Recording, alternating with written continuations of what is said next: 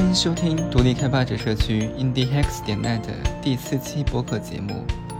本节目专注于采访社区中独立开发者对于生活和产品的经验分享。目前节目的更新频率为周更。社区从十二月开始将正式启用新的域名 way2solo 点 com。本期节目将转播的是由社区独立开发者 Pixel Match 制作的独立播客《仪式独立》的第三期，由他采访社区的管理独立开发者石灯鬼的故事。欢迎大家的收听。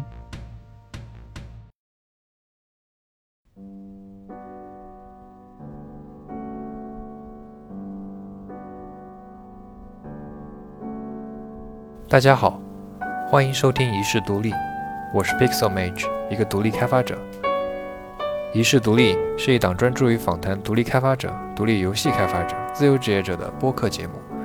希望在这里为大家讲述处于不同阶段、拥有不同背景的人们，他们满怀热爱的对属于自己的自由之路进行探索的故事。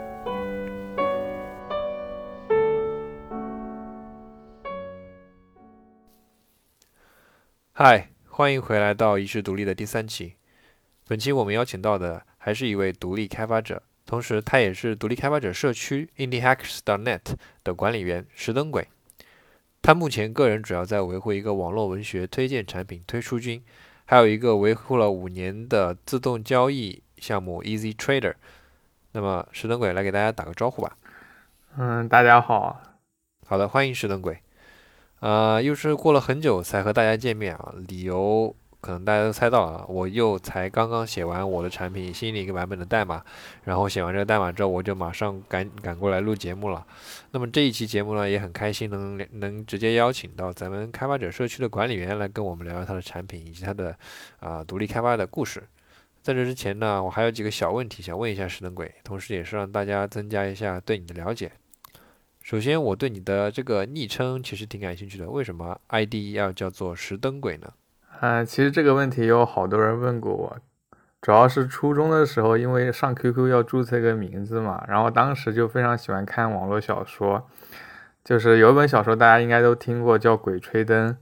然后还有一本是比较偏门的，叫《狼群》，主角的昵称叫食尸鬼，然后我就综合了一下，就觉得石灯鬼还挺好的，因为感觉这个。名字也蛮有寓意的，我当时是想就参照吸血鬼，然后里边的灯代表的是智慧，石灯鬼就是说跟吸血鬼一样非常渴望智慧。哦，原来如此。啊，对，其实有点像，就很类似。哦，挺有意思的。那你又是怎么加入到独立开发者社区，并且成为管理员之一的呢？嗯，这个其实挺偶然的，因为我当时在做自己产品的时候就遇到很多困惑嘛。因为像国内其实对个人的限制还蛮多的，包括备案呀，然后应用商城的提交呀、审核啊，就是还有软著等等，其实会遇到非常多的困惑。然后我当时就非常想找人来交流，然后就搜着搜着就在 V 站看到了独立开发者社区，然后。因为我自己也有一些产品嘛，就加入了里面的 solo 群，就感觉跟大家交流，就就交流还是学到挺多东西的。嗯，然后我本身对组织线上线下活动这块也比较感兴趣，所以后面就加入社区负责这方面。哦，原来如此。OK，那我们也废话不多说，来聊一聊你的两款产品吧。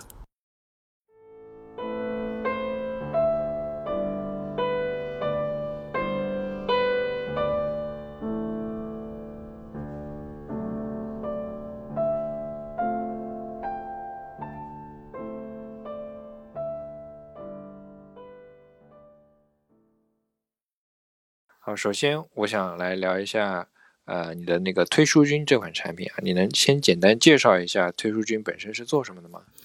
嗯，其实推书君的话有点像网文的豆瓣，就主要是给大家一个哦，给小说评分，然后记录自己感想的一个平台。哦，其实我也是一个就是老网文读者了，所以我也很喜欢这个产品。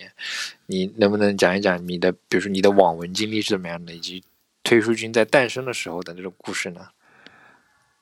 其实我接触网文是很早了，小学的时候就开始看了，因为我小学特别喜欢看哆啦 A 梦，然后我就感觉，就是它里面的想象力特别好。到后面接触网络小说之后，我就发现，就是网文的想象力更好，就是他创建的光怪陆离的世界很有意思。然后后面就当时我看的时候，还是去书摊借书看，他那种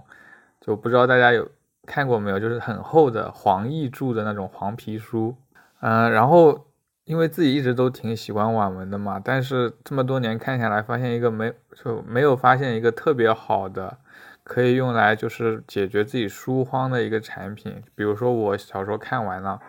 我想找一些类似的，或者说评分比较好的新书。然后之前试过，比如说榜单啊，其他一些网站都不是特别符合我的要求。然后我想，我不如干脆自己开发一个。其实这就是推书君的来源。对，我觉得这个真的很有用。我每次就是我也是有书荒的问题，然后我就会在那个起点的什么讨论区，或者是它有很多读书的 APP 嘛，都有讨论区，然后就在讨论区里面，然后看别人的推荐，然后点过去自己一个一个点，然后找的特别累啊，所以确实感觉特别需要这个东西。然后，呃，我理解推书君其实它是一个非常典型的由数据来支撑的一个产品。你是怎么样来获得这些数据的呢？是都是通过爬虫去获取的吗？对，其实数据来源的话，主要就是爬虫啦，因为这些包括书籍信息什么都是公开的数据，本身也不涉及到内容，就只是爬一下书名、更新时间之类的。不过因为涉及到很多的网站，其实维护起来还是挺繁琐的。嗯。那你在爬这些数据的时候，有没有遇到过一些就是阻碍或者什么东西呢？嗯，其实还好吧，因为爬的爬取本身就是一些公开数据。嗯，对，也不涉及特别敏感的一些数据信息。哦，所以其实都是只要是公开的，放在那里让大家都能看的，其实也就没有什么问题了。哎，对，就是因为。就是小说，它其实比较敏感的数据可能是小说内容。我不涉及这个的话，其实并没有什么太多的影响。OK，那你当时在做推书君的时候，当时有没有一些其他类似的一些产品呢？嗯，其嗯其实已经有一个很老牌的推书网站了，然后也做了好多年，就是活跃度大概是我的十几二十倍吧。而且我以前就是也一直是他的用户，都用了可能有四五年时间。不过我感觉这个网站本身它迭代很慢，而且很多地方就不太合理。对，所以我想着就是，可能就每个程序员都有一个造轮子的心嘛，再加上自己也非常喜欢这个产品，就还是想按照自己的意愿去打造一个自己想象中的那种产品，所以就干脆自己做了。啊，那你自己做的时候？你跟它主要的不一样的地方是在什么方面呢？其实我觉得主要差异可能还是我更多会把一些算法融入进去吧，就有更像豆瓣，就是会比如说做一些相似小说推荐啊，像豆瓣有个什么你看过的，其他人也想看，还有一些标签功能。然后的话，就是我也会做一些 A P P 小程序之类的。嗯，就现在大家也比较流行，就是现在也比较流行嘛。啊。所以一个主要就是做了一些算法上的呃方面的研究，还有一个就是有更多的这样的客户端 APP 小程序这样子。啊，对，目前是这样的。OK，那我想知道，因为已经过了很多年了嘛，你当年开发出来的第一个 MVP 版本，就是最小可运行版本，当时发布之后大概是什么样子呢？其实当时是应该是一六年底了吧？其实当时就。是一个非常简单的网页，就跟百度一样，上面只有一个搜索框，然后你输入书名回车之后，它就会给你推荐一批类似的小说，然后每个小说有对应的相似度。就其实一开始就只做了这个功能。哦，那后来那些功能是你就是早就计划好的，还是说后来就慢慢在想的往上加的呢？嗯，其实后面是模仿了很多豆瓣的功能，因为。就是你做包括相似小说，还有很多其他功能，你需要很多数据，然后数据的话，你需要有用户来帮你产生。那你光只有一个一个查询的话，其实你很难有自己的独特的竞争优势。所以一开始其实你的就是瞄准的方向就是网文界的豆瓣这种感觉，所以体现的非常淋漓尽致。呃，对，其实也参考了很多其他网站，包括国外有 Goodreads 这种，但是其实我觉得评分站都很类似吧。啊、都有互相可以参考的地方。对，像什么书单呀，然后嗯标签呀、评分呀，然后嗯评分嗯分布呀，就都是非常类似。其实每一个做点评功能的站，这些功能基本都有。OK，那做到现在为止，推出金大概用户量到达了一个什么级别呢？嗯，其实不是特别多，好像注册用户嗯可能现在才七千多吧。嗯因为就是其实现在更多还是一个功能性的网站，就是用户发言的欲望其实挺低的。嗯，对，你后续有没有什么打算？就在用户量提升的这一方面，有有打算做做什么东西吗？嗯，我现在其实还是想把 APP 的功能做得更完善一点，因为 APP 相对来说对用户的留存会好一点嘛，就也不用经常登录，可能这样的话用户的活跃度会稍微高一点。哦，OK。那到目前为止，现在推书金网站有盈利吗啊、其实目前并没有盈利。？OK。那如果暂时没有盈利的话，你未来有打算盈利的计划吗？嗯，其实是有的，因为就是不管怎么样，至少能覆盖基本的支出嘛，就不光是服务器或者怎么样。就现在的后嗯、后面的计划可能还是会放广告吧，因为就是小说这种点评网站的话，本身还是以流量为主，其实其他变现渠道会比较少。然后也也考虑过做一些小说分销之类的，但是这个也需要很大的量级，可能要到很后面才是。OK，所以短时间内还是想先把自己的至少把服务器的这些支出先 cover 掉。啊、对的，就目前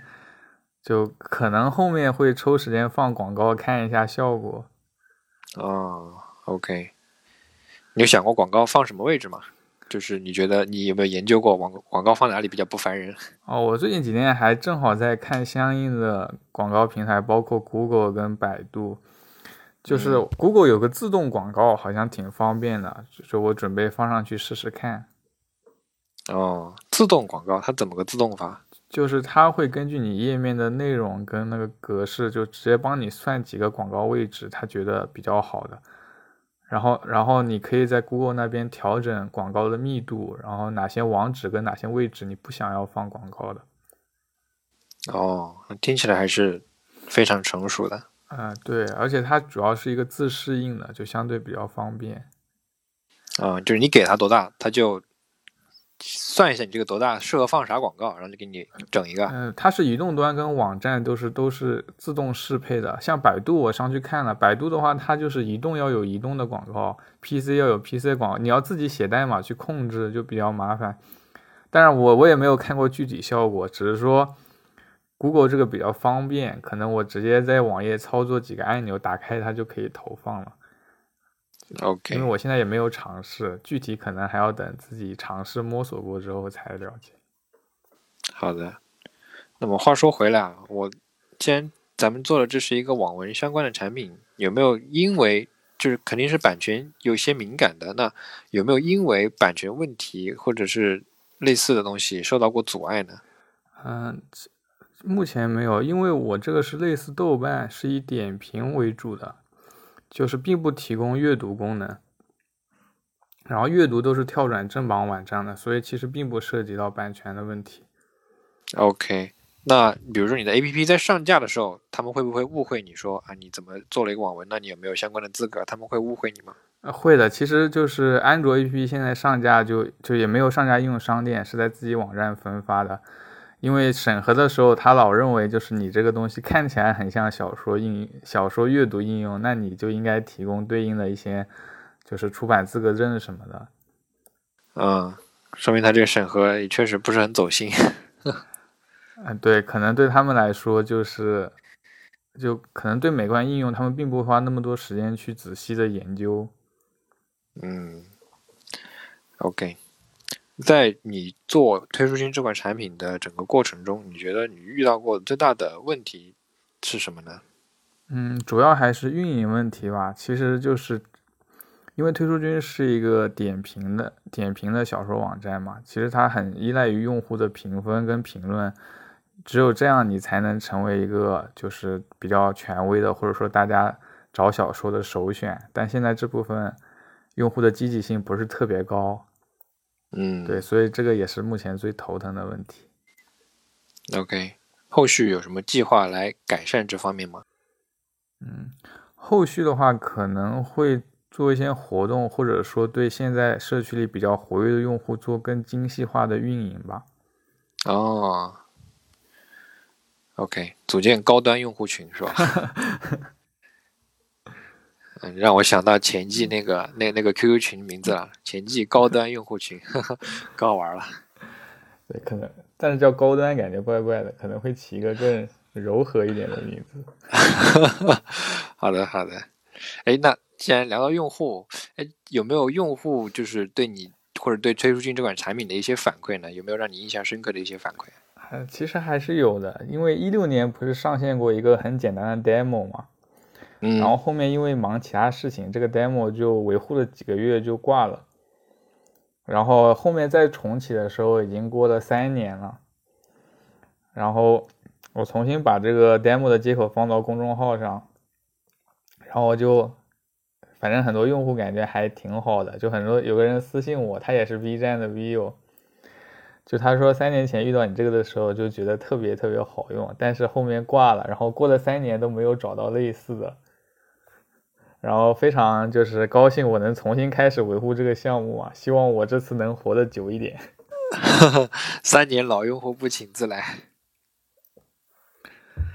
是的，就就是你在自己的产品，就是你觉得能给用户提供价值的时候，还是挺高兴的。就这也是激励自己，就是能维护这个项目的一个动力吧。OK，那最后对于推出君的未来，你现在有什么大概的计划吗？嗯，因为退出君现在整体成本还是比较低的，就如果没有意外的话，应该会一直维护下去吧。因为这这是我个人也非常感兴趣的一个方向，因为我自己也一直在看小说，也看了好多年了。嗯对这个产品的期望还是希望能更活跃一点，就更有知名度一点。OK，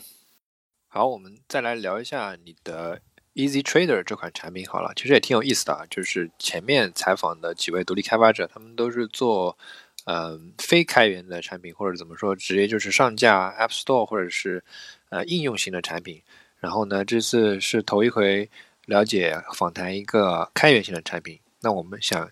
先来了解一下 Easy Trader 它的诞生的契机是什么样子呢？是什么促使你想要开发一个这样的东西呢？其实这个也是比较巧的，就是一五年正好是股票牛市的末尾嘛，然后自己当时刚毕业，也准备换一个就是 Python 方向的工作，然后当时就离职在家里自学，然后非常巧就发现论坛里大家对这个东西还挺有需求的，然后自己就借这个练手，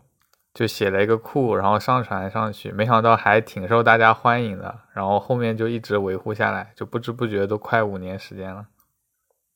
哦，那你当时做 Easy Trader 自己有用过吗？去操作过吗？其实我一开始开发的时候是有操作过的，但是后面就是更多的兴趣还是在编程这一块吧，所以所以后面更多的还是以维护为主。哦，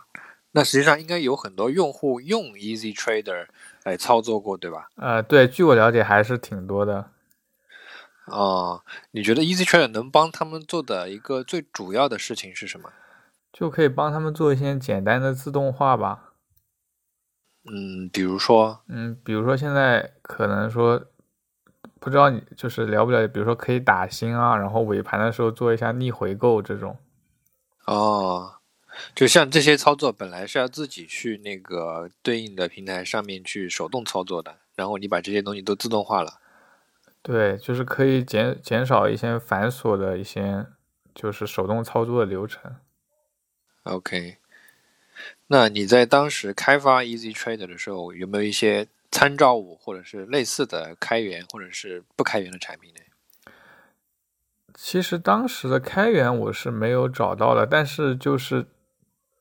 对应的思路，其实在网上还有挺多人写文章的，只是说没有人把它整理成一个开源的库。然后你就收集了很多网上这样的思路，然后汇聚用代码实现，汇聚成了这个 Easy Trader。对我也是有借鉴很多其他人的一些方式，因为自己对金融这块也不是特别熟，其实还是有很多要需要参照其他人的一些就是介绍。OK，那我听你说这款产品你到现在已经做了五年了，那它的一开始是个什么样子的呢？然后这五年你又做了哪些主要的更新跟迭代呢？嗯，其实这个更像是一个开源库，就是它一开始其实是面向的是券商网站，就是更像是一些模拟 HTTP 请求，但是后面券商的网站就大部分都关闭了，然后就变成了就是按键精灵的模式。哦，对，这个是一个比较大的变更，后面其他的都是一些繁琐的维护性的变更。哦，你说的按键精灵模式是不是因为他们把 HTTP 接口全部都封锁掉，然后你只能呃用按键精灵的模式去操控制鼠标键盘，然后操作那个桌面软件？呃有点类似，但是啊、也不能算是封锁 HT 吧，因为后面这种 Web 版的网站都关闭了。因为你知道现在就是用网页来交易的人越来越少，大部分人还是用的是手机 APP 或者说是桌面的客户端。嗯，OK。所以在这五年里面，主要就是说从原来的网网页版本，呃，模拟 HTTP 请求版本，变成了一个控制鼠键的一个模拟操作的版本，可以这么理解？啊、对，嗯，OK。那相信在这五年五年里面，应该有很多用户在用你的这个产品，有没有一些让你印象深刻的一些用户的反馈呢？或者是有没有提一些就是让你印象深刻的 issue 呢？嗯、我，easy 系列现在好像已经关闭了将近二百五十个 issue 了吧？其实让我印象深刻的还是，就是大家对开源还是蛮活跃的。就是现在这个项目的贡献者已经有五十多个人了。就我合并了很多 PR，因为在使用过程中，尤其是 Windows 环境，其实有很多非常，就每个人的环境差异非常大，其实有很多小 bug 你是很难复现的。嗯对，所以好多用户就是就是还是提了不少。对，因为 Windows 平台特性就导致很多 bug 其实是非常难复现的，所以它也非常依赖于就是用户的一些用户的一些就是自己的修复吧。啊、非常能够理解，因为我在有点让让我想起来，我做安卓适配的时候，就我那个 APP 做安卓适配的时候，当时就是那个状态栏啊，华为手机一个样儿，小米手机一个样儿，然后 vivo、OPPO 又一个样儿，然后我就很崩溃，怎么有这么多种不同花样的 bug？对，就 Windows 的话，可能还更恶心一点，就是因为它本身这个环境就闭源相对比较复杂。嗯，那其实像这样的一个开源的项目，其实是比较少见的。那你有没有从这样的开源的项目中获得一定的收益呢？嗯，收益还是有，但是本身也不多。就是我一开始是放了达山码的，不过就是我感觉五年下来可能也就几百块钱吧。OK，然后中间还放过一些广告，不过整体下来也没有多少收入，只能说，但是就是在这个过程中还是认识了不少朋友的，其实还挺好的。当时广告是指什么类型的广告呢？就是有一些券商开户吧，就是类似这种。哦哦，我知道了，像就像我在那个 YouTube 上看一些讲股票的视频，然后那些 YouTuber 都会说，呃，这个 video sponsored by 什么什么什么，然后那个什么什么就是一个券商，然后给他给他们广告，券商应该是比较就是慷慨的，会做很多这样的推广，就类似这种感觉。嗯，也不是，其实都是一些他们下面的客户经理之之类的想要开户，就是他有自己的 KPI 之类的，但是现在也没有了，就好久都没有放了，只有在最开始放过一点，因为就后面精力转移到了退出军之后，这个项目基本上就是纯志愿的维护了。哦，OK，你都提到纯志愿维护了，那这么多年以来，你纯志愿维护这个项目，它的动力是什么？我觉得首先一方面就是自己开的坑嘛，就而且也有了一部分用户，其实还是想着能维护就尽量维护下去。然后第二个方面是就是自己对金融这块还是蛮感兴趣的，虽然一直都就是虽然实践经验不是很足，就是有这个项目的话，就感觉还是可以维系跟这个之间的一点关系。哦，然后第三的话是，就是认识了不少朋友，就还是蛮有感情的吧。毕竟这个项目上也花了那么多时间。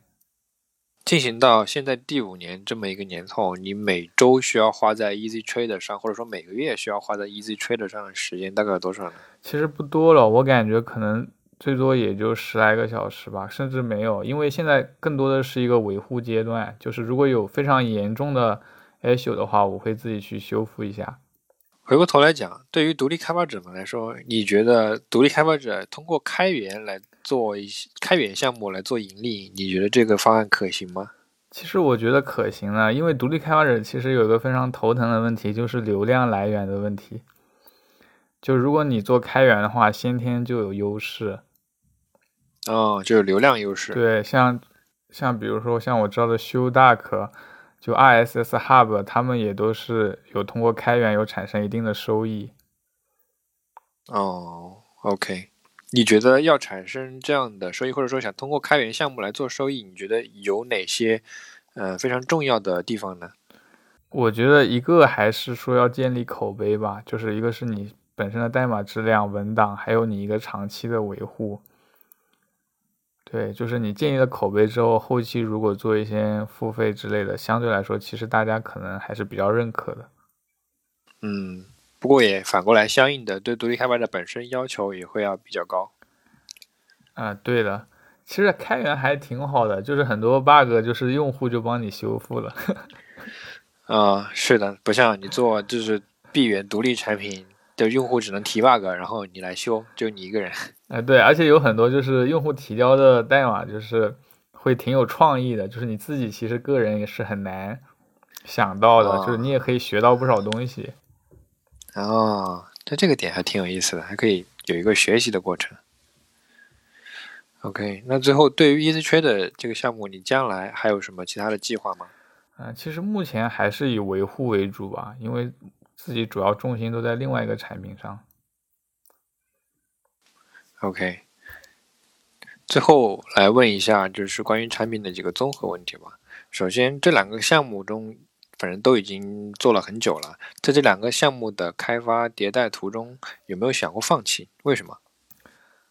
嗯，其实还是想过的，就是尤其是一日区的之前说的，就是在 Windows 上开发的时候，因为体验非常不好，就在 Mac 里面装虚拟机，然后自己也不是特别熟悉 Windows 那一套，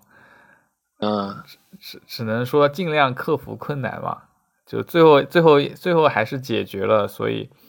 在之后的话，其实都还好，啊因为就没有遇到什么特别大的困难，主要是自己感兴趣。就虽然说项目的成果产出不是特别好，但是因为自己感兴趣，所以还是愿意一直维护下去。哦，OK，所以主要还是兴趣在驱动你。嗯，对的，因为没有兴趣的话，其实我觉得热情一旦熄灭就，就可能这个东西以后都不想碰了，或者怎么样。OK，然后如果呃要是能重来啊，如果能重来的话，这两个项目里面有没有什么你想要改变的事情呢？就其实推出君我一六年就做了一个 demo，但是很快就废弃了，然后中间闲置了就三年多的时间。我觉得如果当时就到现在坚持下来的话，可能会好很多。就是如果有机会，希望能更早开始这个项目吧。好的，那产品访谈就先到这里，接下来我们会聊一聊对于你的独立开发生活的一些事情。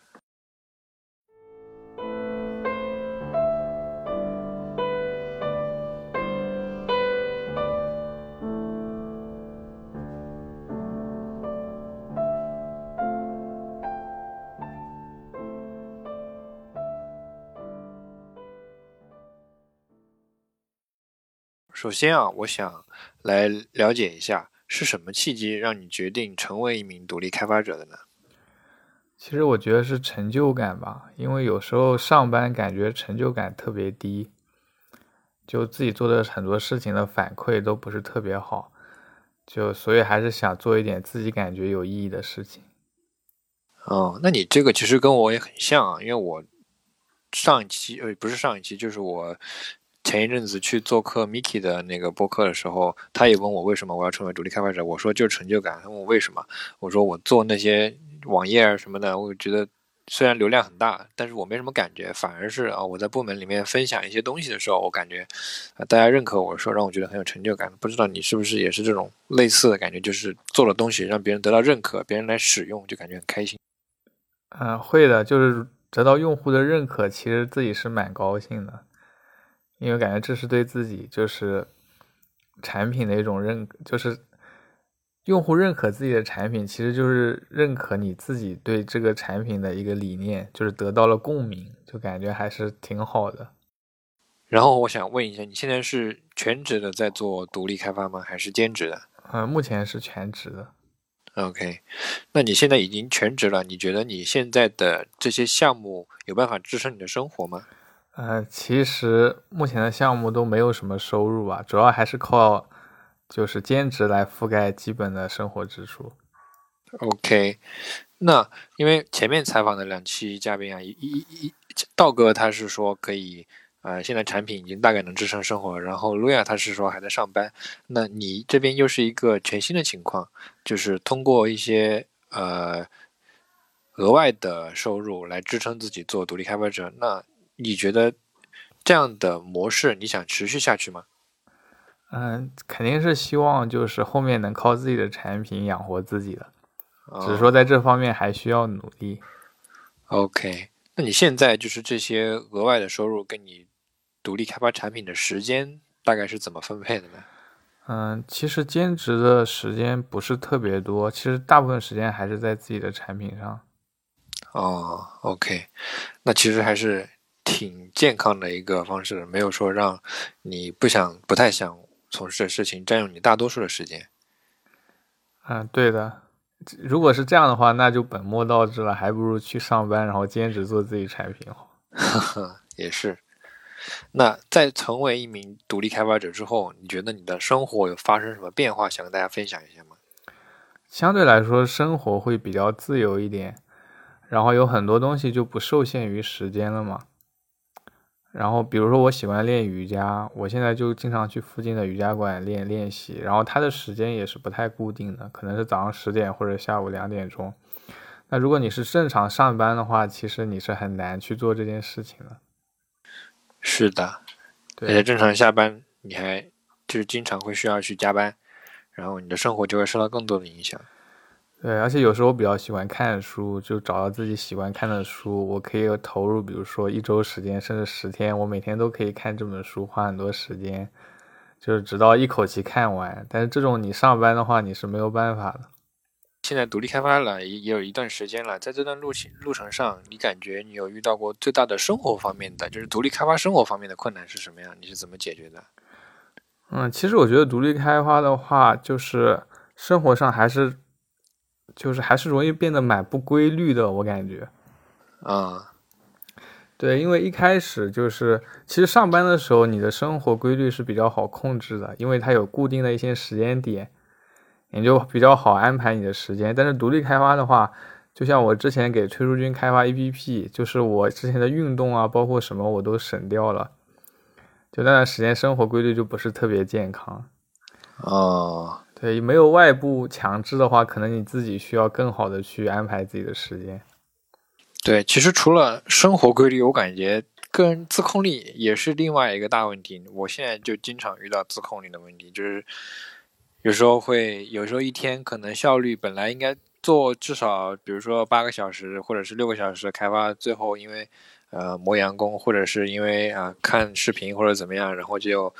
会浪费掉一些时间，所以。自律可能也是一个比较严重的问题，不知道有没有遇到类似的问题？我也是有的呀，就是说状态起伏的会非常厉害。就是上班的话，因为你本身的业余就是空闲时间就比较少嘛，其实你是能比较充分利用投入到自己产品上的。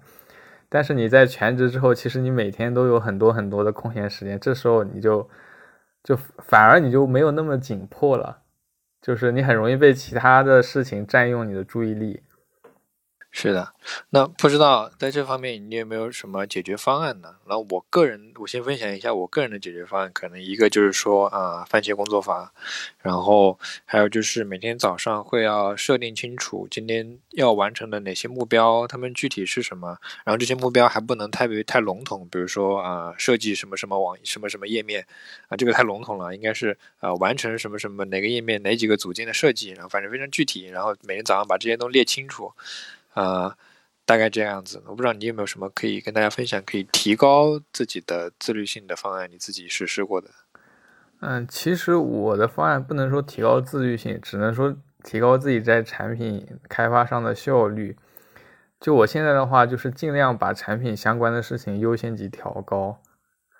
就是不管怎么样，今天这些功能或者说这些相关的东西，我一定要先做，然后。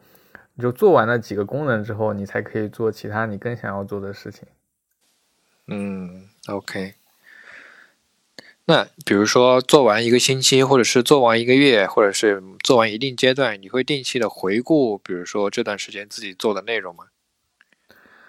嗯，这个其实我还真的没有回顾过。其实是这样的，就是我自己还有一个习惯，就是说我每周。然后每个月我会回过头来总结，说这周我做过什么，我把它全部用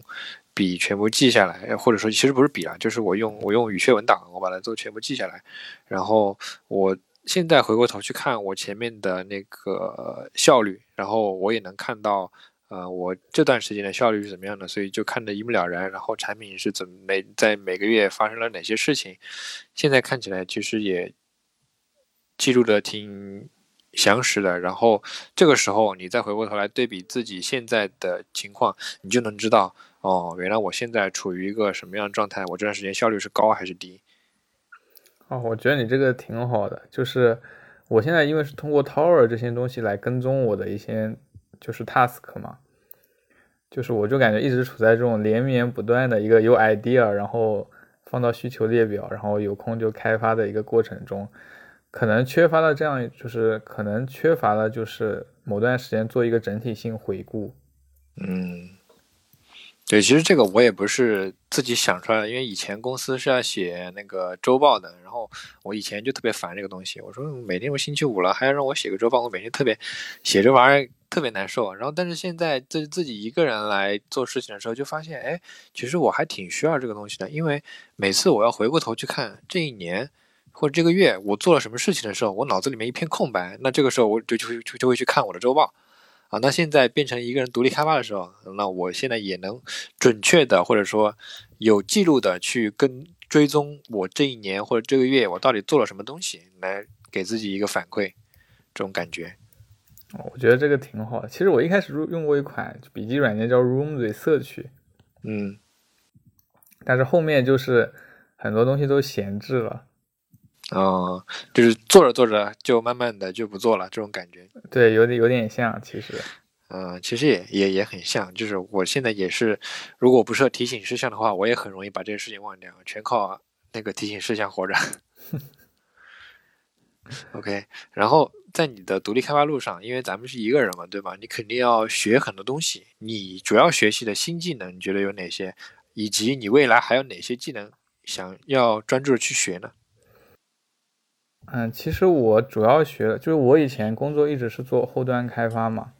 嗯，但是成为独立开发者之后，或者说想做自己的产品之后，我就包括学习了前端，然后 A A P P 的开发，然后现在也在尝试帮社区组织一些线上线下的活动，嗯，就是我觉得就是我个人还是挺喜欢尝试新东西的，嗯，就我觉得就现在这个社会就是。大家都说终身学习嘛，其实作为程序员，这也是一个必备技能。是我也是非常认同终身学习这个理念的，就是不论怎么样，你不能停下来去学习新东西，不然的话，你很快就会发现，你慢慢的就就不知道现在就是最主要的流行的技术或者什么东西是怎么样的了。对的，就其实整个社会，包括就是尤其是编程这方向，其实变化都挺快的。嗯，对。那未来你有没有打算说要专门的再去学习一些技能呢？嗯，我觉得会的吧，就是其实我现在觉得我比较欠缺的可能还是运营方面的技能。哦，你可能会挑这方面的去准备学习。对，就是看一下相关的书，然后自己去尝试实践一下。啊，OK。然后，作为独立开发者，其实也不是就是呃非常安安稳稳的。其实实际上，我们做的这件事情其实是一个比较有风险的事情啊，不论是经济上还是个。个人的职场经历方面，都其实是有风险的事情。那你觉得你的看法里面，作为独立开发者最大的风险是什么？嗯，其实我反而觉得最大的风险可能是个人的心理问题，因为你长时间脱离就是就是公司这个环境嘛，或者说社会群体，你交流比较少的话，就可能会自己对自己的心理造成一些不良的影响。对，当然你说的就是包括职业经历啊，各方面也是有一定影响的。但是我觉得一开始如果大家想要就是下定决心去做的话，其实都有这个预期。但是就是真正的风险是一些你预期之外的问题，就比如说，就是成为独立开发者之后，并没有想象的那么提高自己的开发效率之类的。啊啊，这个这个确实确实就是，嗯，很有感触啊。就是成为之前觉得哦，一个人有一。整周一整个月的时间想做什么做什么，那一定是一件就是开发起来很淋漓畅快的事情。而实际上呢，却现实会有各种各样的事情，自律啊之类的这种事情来影响你的状态，以及包括你刚刚说的心情的问题，确实也是会产生的。对，还有一种就是可能不满足自己的预期，包括收入各方面等等。嗯，对，是的。所以确实如你所说，在心理方面也是需要有一定的准备的。那对于现在这些想要成为新的独立开发者的人们，你觉得你有什么想对这些新独立新独立开发者，或者是未来新独立开发者想说些什么？就是我觉得作为程序员，尤其是就是想要打造自己产品的程序员来说，就是不管怎么样，成为独立开发者是一。我觉得是一个很有意思的经历，就不管是成功还是失败，其实我觉得都可以尝试一下，因为人生只有一次嘛。就你相对后面来说，你可能成为独立开发者的概率是越来越低的。对，因为其实到了后面之后，你假设你结婚了，有老婆，甚至有孩子了，对吧？你们不但有经济上的压力，也有来自家庭的压力，然后在各方面压力下，你可能很可能就会选择做一些。呃，稳定的选择，那反而是就是在你年轻的时候还没有这么多呃羁绊的时候，你去做一个独立开发者这么一个尝试是比较可行的。对，就是我不想过了几年，然后我还跟别人抱怨说我没有去做一个独立开发者，就是就相比失败来说，其实我更怕后悔吧。哦，对，哎，这句话说的挺好的，相比失败更怕后悔，对。不然的话，你老了之后，你就可以问，就发出发出懊悔，说：“哎，我当时怎么就没有试一下做独立开发呢？说不定现在就怎么怎么怎么样了。”这种感觉。对的，其实我觉得，其实做独立开发者还有个好处，就是你对，当你拥有很多时间的时候，其实你原来有很多幻想，其实都会破灭的。我感觉。然后咱们简单的独立开发生活了解，先聊到这里。然后接下来我们想深入聊一聊一个话题，那就是，呃，既然你也是独立开国内独立开发者社区的管理员，我想来跟你聊一下咱们目前国内的这样一个独立开发者或者独立开发者社区的一个氛围。其实我觉得独立开发者这个群体在国内应该属于极少数。然后像我们社区的话，其实也是一个很小的社区嘛，可能还覆覆盖不了大部分的独立开发者，也只是其中极小一部分。嗯，但是我觉得整个社群的氛围都还挺好的。说，其实我本来想问你啊，你觉得独立开发国内独立开发者多不多？我心里答案肯定是不多。不过你已经回答掉这个问题了。你有没有？那那你觉得，就是目前国内咱们独立开发者这么少的原因，你觉得是什么？其实我觉得很多还是观念的问题，还有一个可能是经济发展的问题吧。因为独立开发者的话，其实你相当于打造自己的产品，就很多大家是做一些付费工具嘛。其实你需要就是，就之前有个理论就是一千个铁杆粉丝嘛，就是其实你需要一些有经济实力的用户来支持你。就在国内这方面，可能很多地方还不太成熟。就还有一方面的话，其实就是我觉得观念问题吧，就是可能独立开发者本身就是一个比较小众的一个，因为他要面向就是更高的风险嘛。其实就大部分人其实还是比较厌恶风险的。嗯，是的。而且我我讲一个另一方面的观点，就是实际上现在就是一个是说两两个问题，一个是钱的问题，一个是时间的问题，一个是说现在很多嗯国内的互联网的公司，其实实际上是把大家的工时间用的比较死的啊，就是大家我们都知道的九九六嘛。然后那我自己也是体验过这种就是加班很多的生活的，在那种情况下，你甚至都没有时间停下来去思考。就你下班了以后，你去想的都是公司里面的事情，然后那夸张一点，你可能做梦梦的都是公司的事情，然后每天都在想啊，这个上半年我们要做的东西是什么？下半年我们要做的什么东西是什么？今天有什么问题？明天要开什么会？然后脑子里都被事情事情占满了，再加上工作时间的就是被就是过多的延长了嘛，然后让你脑子里的思考空间都变小了，那甚至有可能你都从来。你甚至都没有时间去看独立开发者这是个什么东西，有没有这种可能性？你可能连这种可能性都不知道，因为你的可能性都被这些透支的时间给消灭掉了。这是时间的问题，还有一个就是钱的问题，就是虽然现在就是国内的公司把大家时间都用的比较多啊，但是实际上国内的公司给的回报也是有至少就是。我们所知道的一些大厂，他们的给的回报都是比较多的，所以在钱方面，大家在经济上不会有这方面的困扰。大家会觉得程序员是一个呃非常好的职业，至少就是从阶级跨越来讲，是一个非常好的职业，可以短时间内赚到大量的经济回报。那这个时候，从经济的角度来讲，你可能不会去考虑说做独立开发者，为什么？因为做独立开发者很有可能是意味着你要主动降低自己的收入的。对于大多数人来说，可能是你大多数就是已经在工作的程序员来说是要主动降低你的收入的。那这个时候大家也不会考虑这件事，也不会去倾向于考虑这件事情，因为它意味着经济的降低，经济收入降低就意味着压力，各方面的压力，不管是家庭的还是社会的，你都会有这方面的压力。所以从时间和钱的角度来讲，好像现在国内的氛围都不鼓励大家成为一个独立开发者。对，其实更多的是就是你要对自己想要做一个什么样的人的一个认知吧。就是你如果想要放弃工作去做自己想做的事情，你必须要有一个非常，就是一股冲劲，或者说是一种，就是一个其他目标来吸引你，就不单单只是说钱跟稳定。对，那。即使在这样的就是国内的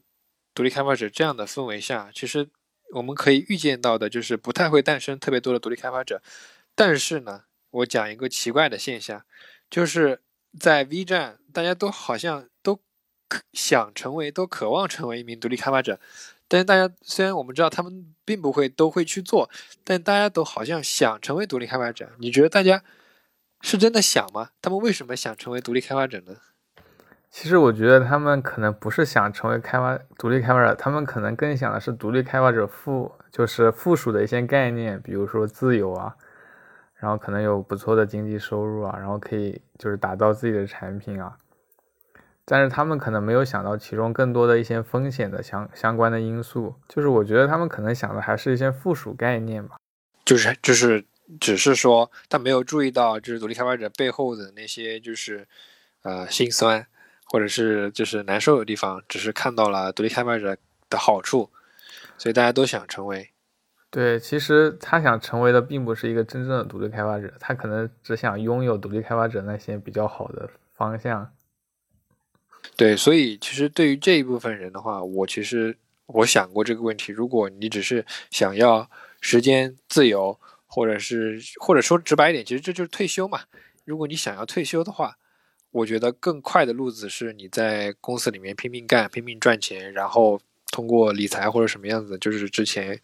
啊看过新闻那个二十八岁就退休的那个头条的那个人，你就可以其实可以，你可以走他那个路子，就不一定说要成为独立开发者来实现你的这个提早退休的梦想。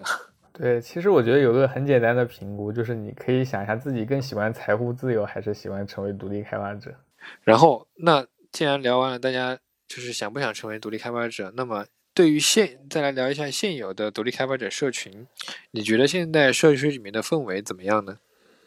嗯，其实我觉得还是挺好的，就是因为像 solo 群里面都是有自己产品的嘛，就既然你能迈出这一步，其实已经就是超过很多其他人了。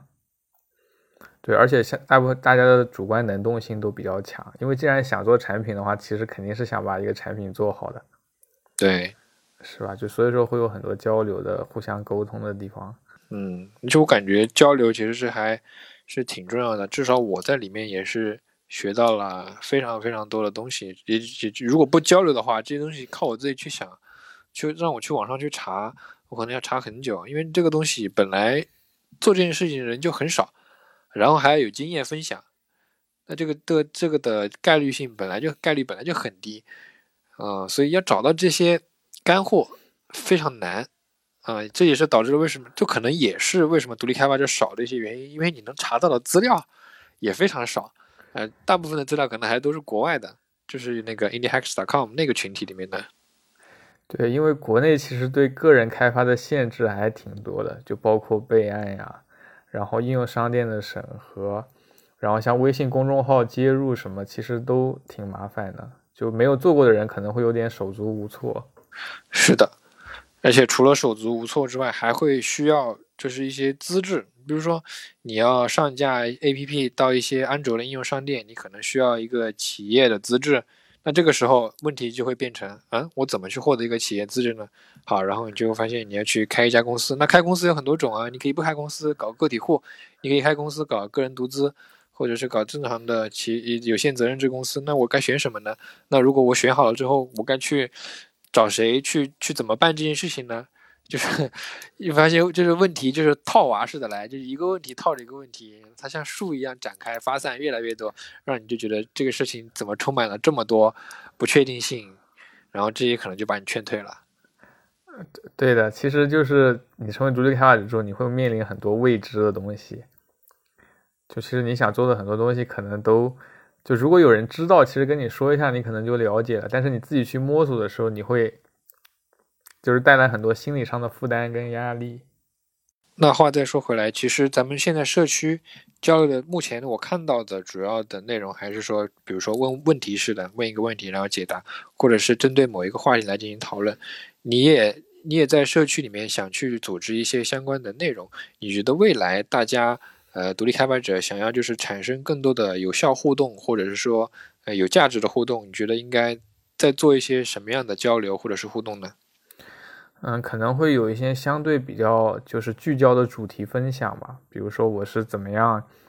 就是去推广的、去运营的，我是怎么样产生盈利的，就或者说我是怎么跟用户交流的。就是之前前期的作者李唐就在群里分享了他的那篇文章，就是。怎么？就是因为前期有很多用户嘛，他有二三十个 QQ 群，他就是讲他是怎么用一些方法来管理他的 QQ 群，达到一个比较好的效果。其实我现在也是用他那套方法，就我觉得非常好。但是你不跟人家分享的话，其实你很难知道这些东西。是是，就是这像这种知识的话，真的你去网上搜，你你不可能搜到的。